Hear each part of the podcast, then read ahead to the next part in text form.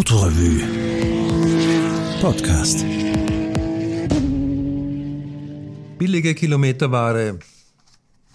Davids erstaunlich wirksame Benzinspar-Ratschläge. Und Diesel. Genug gehört von tollen Tipps? Man spitze die Ohren, denn diese Ratschläge haben den Vorteil, wirklich zu wirken und den Nebeneffekt, dabei Spaß zu machen. Nicht nur beim Weitererzählen. Punkt 1.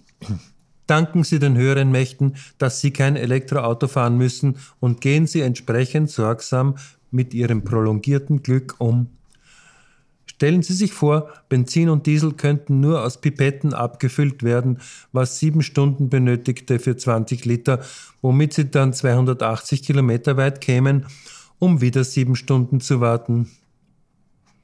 Zweitens. Tanken Sie nur halb voll. Der Verschwendung fördernde volle Hosen-Effekt aller der Zeiger bewegt sich ja noch gar nicht, fällt weg, wenn die Nadel von Beginn an in Richtung Reserve zeigt. Man äugt viel öfter zur Anzeige und hat ein hilfreich trockenes Gefühl im Hals.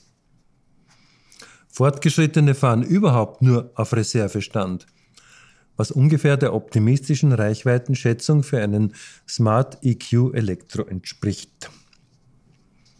Außerdem ist das Auto um jeden nicht mitgeführten Liter Kraftstoff leichter. Drittens. Nehmen Sie einmal einen Gang raus. Sicherheitsapostel schlagen das Kreuz, aber die Zeiten, als der Motor ständig mitbremsen musste, sind vorbei. Dafür kann man auf Bergabstücken oder beim Zurollen auf rote Ampeln und Stopptafeln viele Meter machen. Sie sind in bester Gesellschaft. Porsche, Mercedes und die anderen nennen diesen mittlerweile oft serienmäßig genützten Effekt Segeln. Viertens. Zügig beschleunigen nach Professor Fiala. Ja, richtig, der Vater des Golf. Der österreichische Volkswagen-Vorstand predigte schon in seiner Amtszeit. Nicht rasant, aber zügig von der Ampel weg bis zur erlaubten Höchstgeschwindigkeit beschleunigen, dann kalkuliertes Ausrollen. Fördert nicht nur die Sparsamkeit, sondern erhöht die vorausschauende Aufmerksamkeit, macht nebenbei Spaß und man lernt sein Auto besser kennen. Fünftens. Fremdgesteuert. Der Tempomat ist natürlich kein Verbrauchssensor. Doch verhindert er verblüffend oft, einer Vollgaslaune des Augenblicks nachzugeben. Unter seinem Einfluss fährt man wesentlich gleichmäßiger und gelassener. Man lässt sich nicht durch Kolonnenspringer und andere Scheinvorbilder provozieren. Dramatischer Nebeneffekt, nachweislich weniger Verkehrsstrafen. Das darf man dann getrost zu den Verbrauchseinsparungen dazuschlagen. Sechstens. Lange Gespräche. Natürlich mit Freisprechanlage. Sie haben es sicher schon selbst beobachtet. 5er BMWs, Cayennes, A6 Avance und andere Linksspurgeschosse dümpeln plötzlich im Schongang dahin, sobald die Fahrerin, hm, der Fahrer, die linke Hand ans Ohr legt. Die kalmierende Wirkung eines Telefongesprächs wirkt sich natürlich auch auf den Verbrauch aus.